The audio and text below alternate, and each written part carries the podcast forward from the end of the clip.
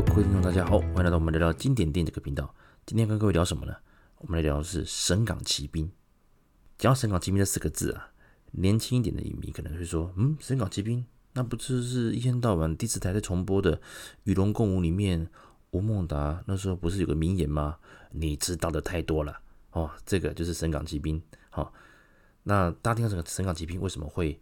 会怕呢？其实是这样子的。那以前是这样，就是说当年在中国，其实，在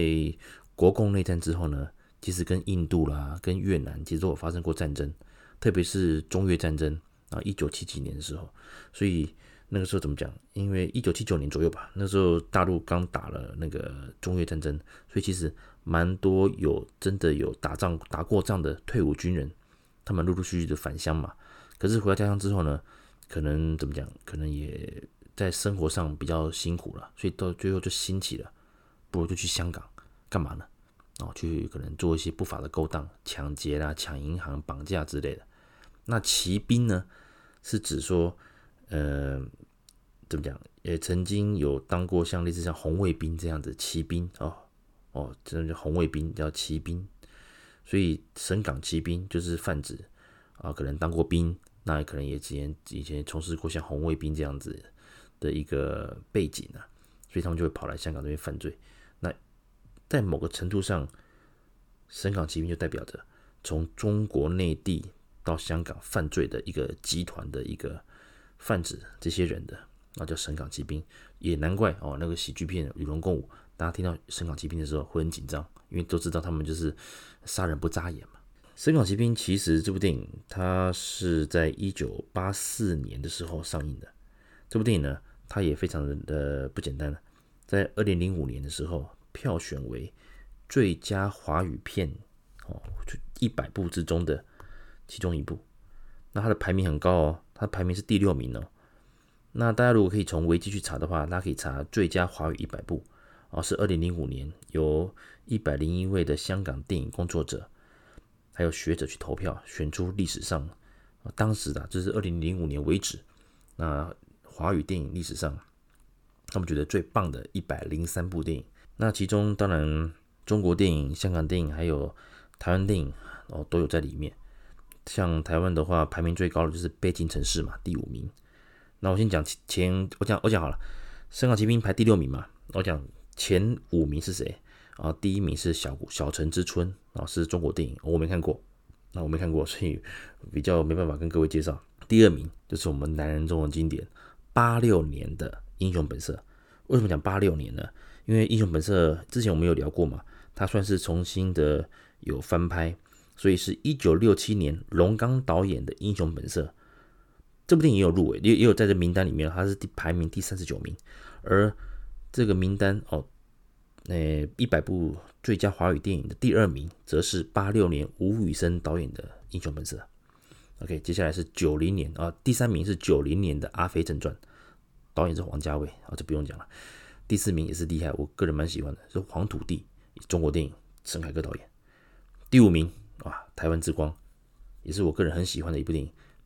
悲情城市》，我花了十年才看完的 《悲情城市》。那导演是侯孝贤，这部电影是讲台湾当时啊、经历过了那个日本殖民时代，那接下来啊国民政府切呃那个来台。那接管之后呢，又发生了一些呃白色恐怖嘛，二二八事件这样子，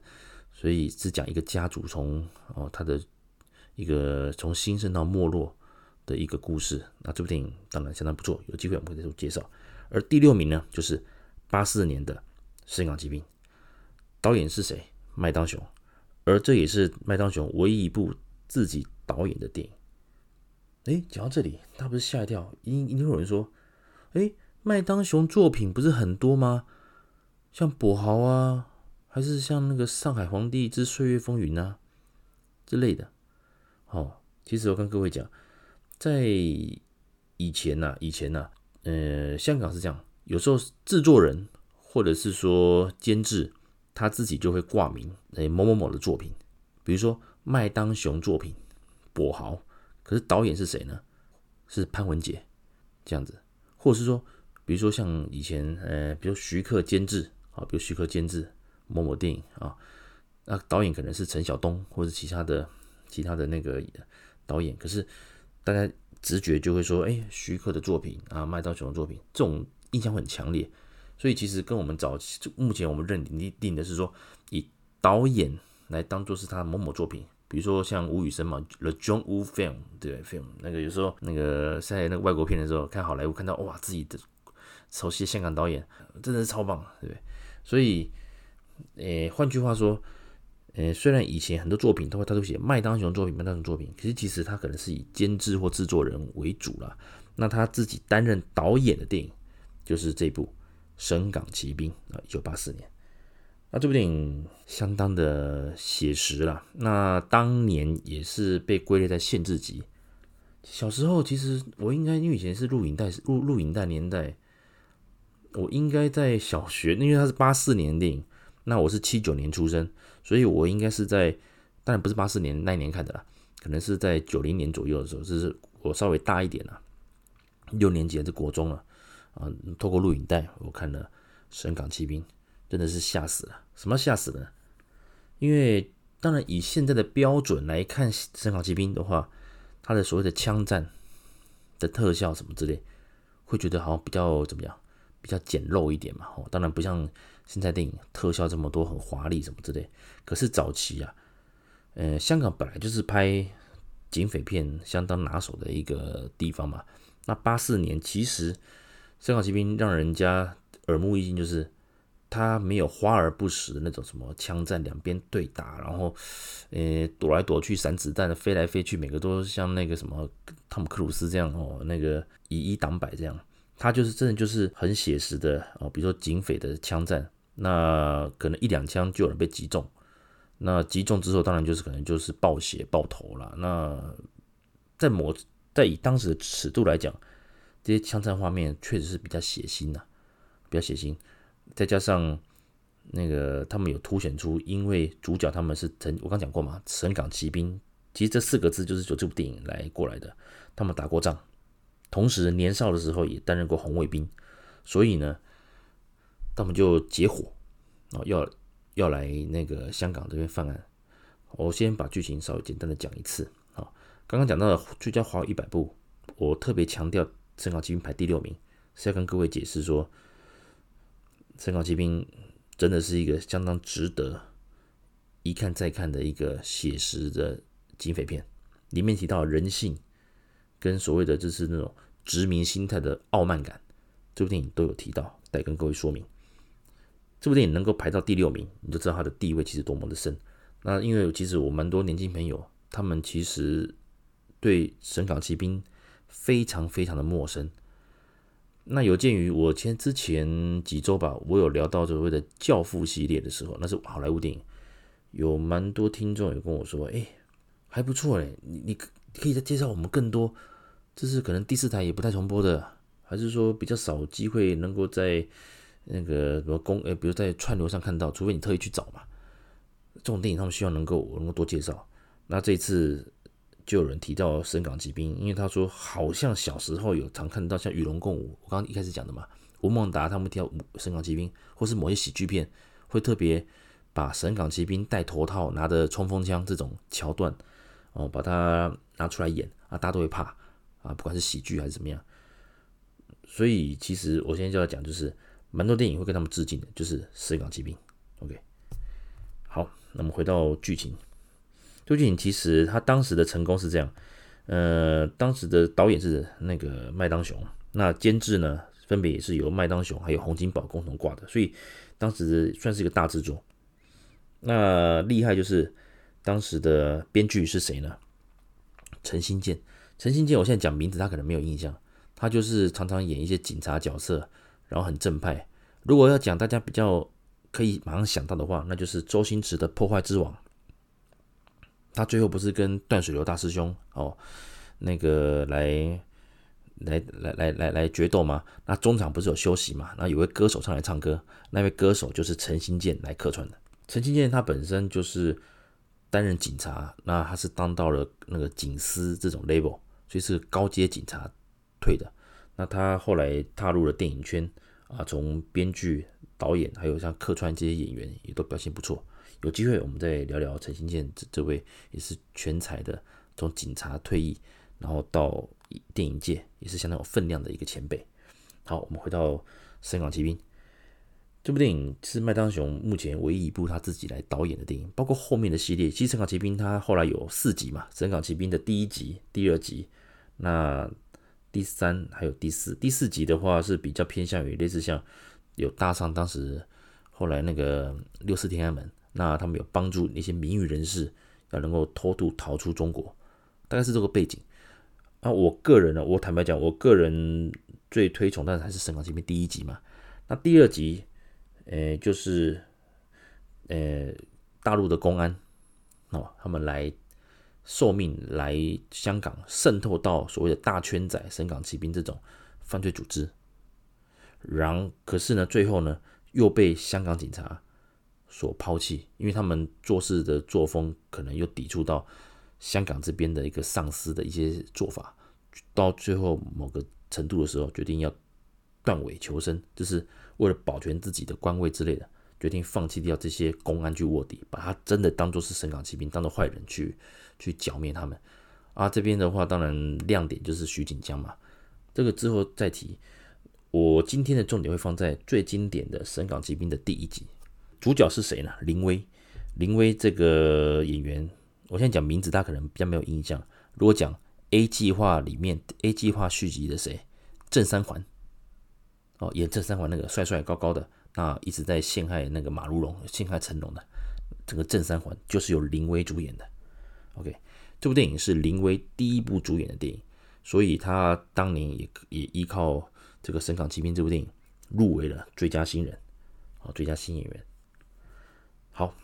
这部电影是这样，一开始啊，林威他是一个偷渡客啊，跑来那个香港。因为他真的有他在那个香港被通缉，他办他有犯过一些案子，所以他又跑回去老家在广州，他找了他的一些好兄弟，当时都是在那个红卫兵，有一起当过同伴的，哦，就叫他们那个约一约啊，说要一起，我们回香港干嘛呢？我们去打，去去去抢一个珠宝店，大赚一笔，这样子。结果呢，在途中啊，当然。一开始这部电影的一开始，它色调是比较灰暗一点。那在某个程度上来讲，你可以看到，就是以当时八零年代的一个背景，确实啦，大陆因为怎么讲，虽然国共内战四九年结束之后，那当然也就经历了文革，然后又后来经历了一些战争，包括像七九年的中越战争。其实大陆人民的生活啦，呃，在整个生活水准，不管是硬体还是在人民的一个素质方面，我讲素质是指他们的。心理层面的啊之类的，其实都还是比较怎么讲，比较呃落后一些，所以其实他们都很向往的什么地方？香港，觉得香港就是可以淘金啊，可以去努力奋斗。当然，很多人会到香港是好好的找份工作来正当工作，来好好的那个来来打拼嘛。可是也有许多像我刚讲的，像神港奇兵他们这种大圈仔啊，就是来这边呃来犯罪，以大圈仔。或是神港奇兵来犯罪这种题材，其实就是从《深港奇兵》这部电影开始发展的。所以后来像很多很多经典啊，其实都会有用沿用到这种所谓的哦内地的大圈仔来台湾来来来香港犯案的这种题材，哦，这都值得看。有机会我们会再慢慢做介绍。那林威哦，他在里面叫做大东哦，林威他在他们伙伴这是准备要穿越中港边境的时候呢，啊，因为被发现了，所以有其中一位啊就在。那个他们翻越边境的时候，哦，被打死了。那之后呢？因为他们虽然其实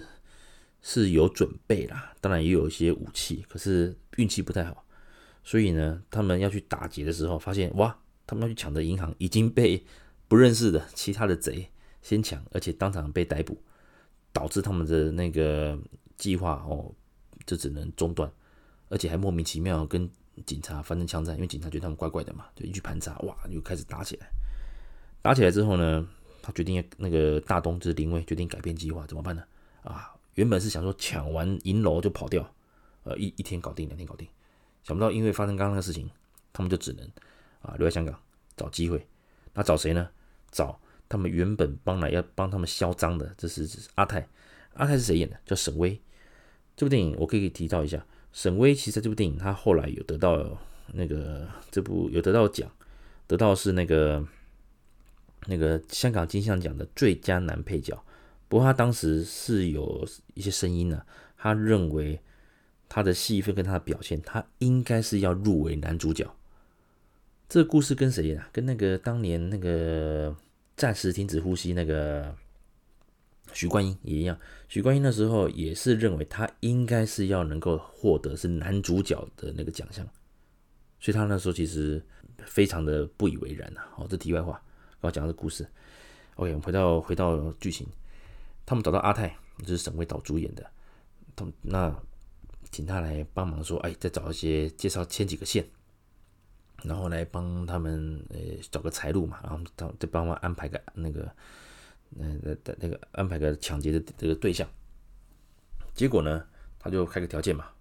就说好，没问题，我借一笔钱给你们在香港玩呢，可是啊，你要帮我杀掉一个仇人。那些人就说：“哦，好啊，反正我们就拿到钱之后，在香港这样子爽个几天嘛，啊，就是花天酒地的之类的。那也有里面也有一些像想去嫖妓的片段。那这边其实，嗯，好，我提一下好了。当有一位啦，那他们就是在怎么讲，在嫖妓的时候，在某个程度上来说，他们一直觉得香港人看不起他们，他们就觉得自己就是。”矮人家一截，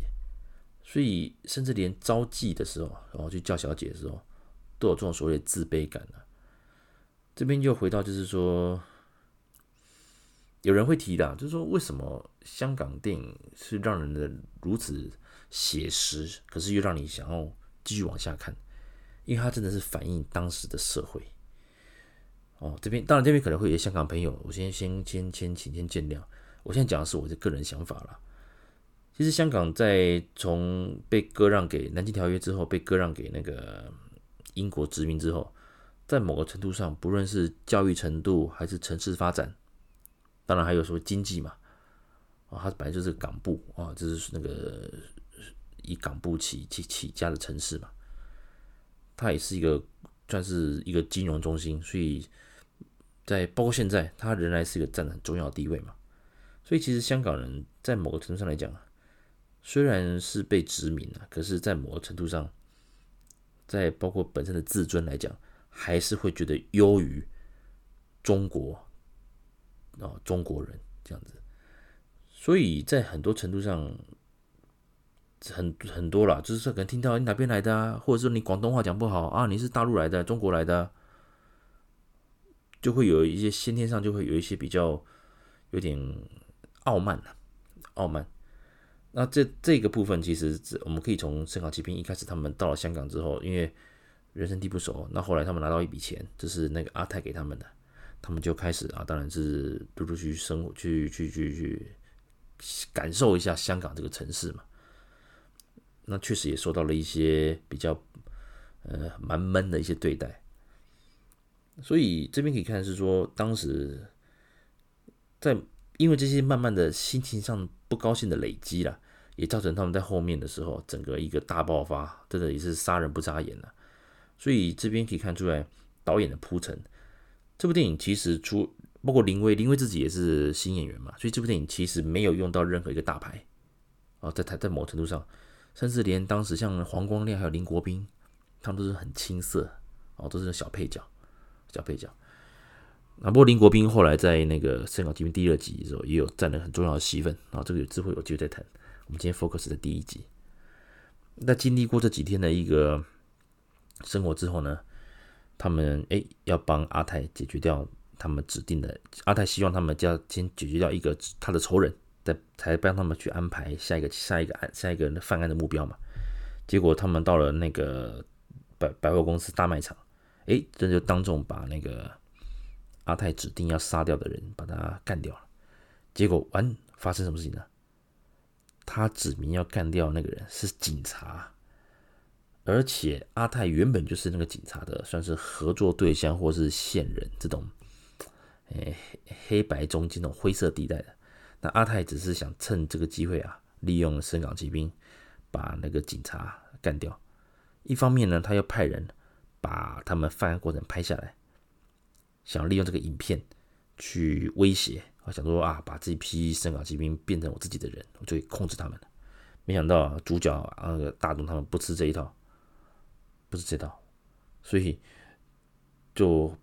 他们就怎么讲？诶，阿泰发现哇，这火火烧起来了，到最后他至至少只能跟警察合作了，就是准备要出卖掉，出卖掉这区这些深港骑兵。结果呢，主角他们还是成功的把那个银楼抢下来。抢下来之后呢，就发现哎。因为他们被阿泰出卖了，因为他们在准备在分钱的时候，哎，发现那个阿泰有那个跟警察通讯的器材，结果这个时候怎么办呢？那个警察全部出来嘛，要录那个有直升机啊什么，就是来来来来追击他们。那那个时候，当然阿泰就被他们抓起来当人质嘛。可是警察谁会在乎你啊？你本来这个之前我很久以前我在我们前面几集节目有提到了，就是说线人或者是警察的卧底。在香港电影里面，其实这种题材蛮多的，可是往往线人或卧底他们的下场都不是那么的好。毕竟在某程度上来讲，嗯，我讲卧底好了，你是警察，可是你去卧底，你也是出卖了你卧底的那个单位的老大，还是那些同伴嘛？相对的，就算你成功破案，你回到队上的时候，其实你可能又遭遇到一些，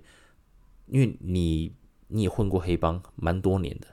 你可能连基本警察的一些文文那个内部作业或者是一些程序也不懂，甚至你到底是不是黑警，也不会有人知道，因为你真的在黑帮待太久了。那换换到线人，线人的话，当然你可能就是呃游走各帮派，还是说你是在里面办事的，那你可能就泄露一些情报给警察拿拿点钱嘛。哇，这个也是如果被揭发，也是全家死光啊。所以其实，在某程度上，包括警察。也就是说，反正线人就是这样，我给你钱，你给我情报，就这样银货两訖。所以在某个情况之下，我牺牲你也在所不惜啊，对不对？所以像比如说像那个周星驰的《霹雳先锋》，最后的一段呢，也是哦，警察的上司也认为说啊，那个反正周星驰是不是线人也不重要了。一起把它处理掉，会有这种心态。是后来当然李修贤跳出来去去去去把他救下来嘛。那回到这个剧情，当阿泰他就是他跟警察那个通风报信啊，造成他们兄弟现在神港骑兵被警察围捕，他们当然很生气嘛。那把他挟持住之后，没想到警察为了抓他们，不管三七二十一，连阿泰这个线人一起干掉。OK。好，那他怎么办呢？继续跑嘛，因为也有人受伤了。那怎么办呢？他们跑到了什么地方？九龙城寨，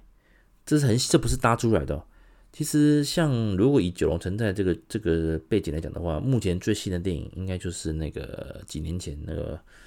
追龙》哦，《追龙》第一集就是刘德华跟甄子丹嘛，就是讲雷洛跟那个吴世豪跛豪的故事哦，是新版的跛豪。他当时那个里面，当然大家比较会惊讶是哇，那个导演他们打造那个九龙城寨啊，不管是特效什么的，都还蛮还原度很高。可是如果你想看真正的九龙城寨的那种 feel 啊，也不是 feel 了，真的就是在九龙城寨，那就是看，请你看《神港骑兵》，他最后这一段到现在也是警匪片的一个经典。他们在九龙城寨里面的枪战、巷战呐，哦，他们跟警察这样子尔虞我诈，这样躲躲藏藏，很紧张哦，很紧张。当然里面当然也警察又有牺牲掉了，其实就就是很写实，就是你那个你很紧张哦，拜当雄营造的气氛跟他运镜，真的你也有不但是为主角神港骑兵的人紧张，怕他们被抓到，你也很会为这些警务人员担心。所以这部电影其实。他整个一个运镜是很成熟的，很成熟的哦，那个视角的一个运用啊，最后他们呢跑到了一个那个医院里面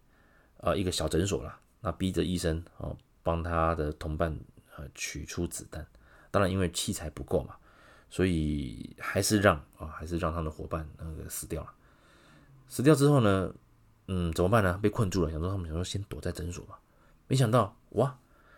医生夫人啊，偷偷的报警了。报警之后呢，还把他们一群人骗到了那个楼上的阁楼，说那边有路可以跑了。一上去呢，哇，竟然是死路嘛。结果他们也发现说，因为警察也来了嘛，他们就一枪打死了那个医生夫人。那医生当然就就赶快跑出来，然后把那个阁楼门锁起来。那当然自己他出去的时候也中了一枪，不不然就结束了啊，他就被带走了。这边当然就是很，但不快不快结束了啊，快结束了。那警察冲进来，那他们躲在阁楼嘛，原本是可能有机会逃过一劫的，结果哇！有只老鼠在阁楼上跑来跑去，跑来跑去，就有声音了嘛。警察当然心里有数，就所有人，往天花板开枪。一阵枪响之后，所有的神港骑兵主角们就倒在倒在地上，就全部就死掉了。那这部电影就结束了。早期的电，就像香港电影其实蛮妙的啦，往往就是忽然，哎，主角一死。主角还是怎么样，就忽然结束上字幕。OK，这部电影是类似这样子。我第一次看完的时候，其实心里是受蛮大的一个冲击啦。第一个是他的枪战是写实的，比起你说后来像《英雄本色》这些可能子弹狂打啦，然后慢动作啦，还是说拍的比较潇洒，其实《深港奇兵》它是比较偏向于真正的枪战，而且。在手法上，真的就是枪枪就要致命啊，因为都是亡命之徒嘛。啊，警察也是啊，警警察的恐惧感你也可以感受到，所以他们也是要把这群悍匪要能够快速的把他们解决掉。讲到这边呢，想跟各位聊了，就是说《神港奇兵》这部电影其实它是相当的成功，它也把神港奇兵的这个形象塑造成就是我刚讲过嘛，退伍军人，那还有就是说。呃，一群悍匪，然后天不怕地不怕，所以后来的许多电影啊，只要是从大陆过来的呃犯罪集团或杀手，其实大概都是这种风格，这种风格。话虽如此啊，其实每个人都有故事啊，没有人是天生就是想要出来杀人抢劫的，还是因为生活了。其实人生苦短了啊，我们在世其实你看。庸庸碌碌的努力，我们读书啊，毕业了，然后男生当兵啊，还是那女生可能就是毕业之后开始找工作，然后我们工作到某个程度，那也许就步入呃就结婚步入礼堂。我我讲是一般的情况，不是绝对哈，不是绝对，就是说我们出来哦，念书求学，然后工作，然后完成终身呃那个人生大事啊，组成家庭，然后生小孩，教育他们。然后老了之后再享受一些退休生活，然后就差不多啊，就是呃享受完这段人生了。其实人一生啊，庸庸碌碌，不外乎就是为了生活嘛。那生活难免就还是需要所谓的钱啊，毕竟在这个资本社会，你其实坦白讲啦，那个钱不是万能的，但没钱万万不能的。OK，所以有时候真的会。遇到一些有一些关卡，人生有时候会遇到一些关卡，就是就是因为钱。那当然有人说啊，没钱找银行租借啊什么的，呃，找银行贷款啊什么的。那当然贷款还是要还的嘛。那这这是之后的一个其他想法。在某些关卡过不了的时候，往往就会萌生啊，去用其他手段，用骗的，用抢的，还是怎么样。所以其实深港骑兵他们，其实换句换个句话说。它代表了比较落后的一个地区哦，不好意思，比较比较那个，诶，毕竟当时啊，中国整个的一个发展啊是比较那个怎么讲？虽然是大城市嘛，像广州什么的，可是毕竟它的发展还要跟要跟香港比的话，还是有还是有不同的。所以其实他们为了争取高薪，很多人不惜就是呃离乡背井，挤破头啊，越过边界。我想偷渡哦，可能偷渡来偷渡来香港，所以像那个与龙共舞嘛，我刚讲到，大家既然觉得哎，然后达叔讲那句话也很有印象的话，那我就用与龙共舞来做一个来做一个举例。你看，许多人不论是越过边界，翻过铁丝网，还是说走走海边，一路游到香港，往往可能在途中不是被公安抓回去啊，不然就是在海上啊，可能体力不支啊，还是真的被鲨鱼吃掉啊。比如说，那当时以香港的位置啊，包括越南，也有许多越南的难民，还是怎么样，就是会来香港找机会嘛，或是逃来香港。所以其实香港当时啊，嗯。蛮包括包括很多电影也有这种题材啦，就是讲到大圈仔，就是大陆中国人来来香港的故事，也有越南人啊偷渡来香港奋斗的故事，所以这种题材确实啦，香港电影真的是蛮贴近地气的。早期这些导演真的是还有编剧，真的是功力都非常好，他们都能够拍出让人怎么讲，看完之后还会醒思的。好，我回到所谓的警察的傲慢。其实警察的傲慢就代表香港人民在当时某个程度上，对于其他亚洲国家，特别东南亚或者说像中国内地这种傲慢，怎么说呢？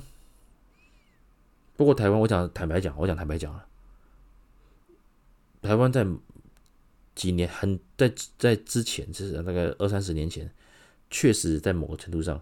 认为说啊，我们去，我们那时候因为后来因为后来开放探亲嘛，很多人回到家乡，哦，给老兵什么的，他们在台湾存的钱，回到了中国的老家，变成大笔的钱，哦，真是大家觉得说哇，原来台湾有很多有钱人什么什么什么，所以当时包括香港也是啊，许多中国的那个人民就会认为说哦，台湾或香港是一个可以哎发财或淘金的地方。当然，香港是因为地理地理的关系嘛，是比较容易过来的，所以才会衍生出这种，就是不管怎么样，哎，我们就去就去香港闯一闯这样子。而《香港奇兵》里面，我们会看到，其实，呃，大东他们啊，就是呃那个林威啊，主角他们，他们来到香港，处处也受到刁难，同时也因为他们的一些穿着什么之类，其实往往。也会被容易被警察盯上嘛，所以其实，在某程度上，这部电影其实也反映当时的一个现实的，就回到我刚刚讲的观点嘛，就是说，当你的也许你广东话也讲不好，或者是说你穿的比较诶土里土气的，大家就会认为啊，你就是比较靠北水准啊，还是说啊，你就是中国来的这样子。当然，九七年九七年要回归中国，香港回归中国，这是很早以前就知道的嘛。在八四年、八五年，甚至八九九，应该说九零年之前的电影，是还蛮反映出所谓香港人他在思想上，还有在整个经济上是优于中国，甚至有一点轻视中国的这种立场，这种立场啊，这是我个人想法。OK，那到了那接近九七的时候，就会有不一样的拍法，就是反映中国人民到底之后怎么走。你要抢着移民呢，跑去英国，就真的认认英国为你的祖国，还是说就回归中国，接受中共的五呃呃共产党的五星旗，然后来接收你这个特区？虽然号称五十年制度不变嘛，可是从雨伞革命开始，其实现在香港还有包括新的国安法，现在香港可能也不一定是当年九七九八年还是两千年的时候，当时他们认为的那种发展。现在才二零二一年，其实离五十年不变也还没过一半。那这个题外话，题外话，只是有时候有感而发。那这个《奇兵》这部电影其实很值得一看再看。虽然剧情很单纯，可是基本上警匪片的所有元素都带都在里面了。卧底，卧底又背叛你，再卧底哦，这是呃呃更正线人哦，线人哦背叛了警察，最后又决定。呃，有背叛他那些这些香港奇兵，再跟警察合作，这是一个因素。所以其实沈威，然后是演阿泰的，他的表现是非常棒的。林威的表现也非常好。虽然他后来哦作品比较少，让人印象深刻作品可能就是剩下像《A 计划》续集的《真三丸》，他倒没有特别更多呃怎么讲令人印象深刻的作品。可是《神港奇兵》真的是经典，真是经典。那后来这部电影。推出之后啊，确实把当时许多社会现象都有把它提出来，所以《神港奇兵》在当时啊，票房还有评价都相当棒，包括麦当雄自己也获得台湾金马奖的最佳导演而他也后来得到我刚刚只讲过嘛，二零零五年获得最佳华语片一百部的第六名。从这边就可以看到《深港奇兵》在所有的影迷还有影评人的心中的这个地位。那有机会，相当值得观赏。虽然它的特效跟它的枪战的一些那个怎么样，那些呃，就是特效，好特效，可能比较比较现在看来看的话，哦，比较没那么华丽。可是你可以看到出，我想最后一段的，哈，像九龙城寨这种狭窄巷道啊，麦当雄营造出的这种紧张感，还有在包括在大街上直接就拿枪对干这种枪战，我有看过那种小道消息，那个新闻就报道说，当年他们在拍这种枪战街头枪战的时候，直接就拍了呢，好像还没有跟那个真正去申请，然后说拍就拍，当时也是吓到很多人。然后这我看到一个小报道，那跟各位分享。那今天就跟各位聊聊《神港奇兵》系列的起头的第一集，而第一集也是我个人最推崇的。希望各位年轻影迷啊，有机会把《神港奇兵》这部电影拿出来看，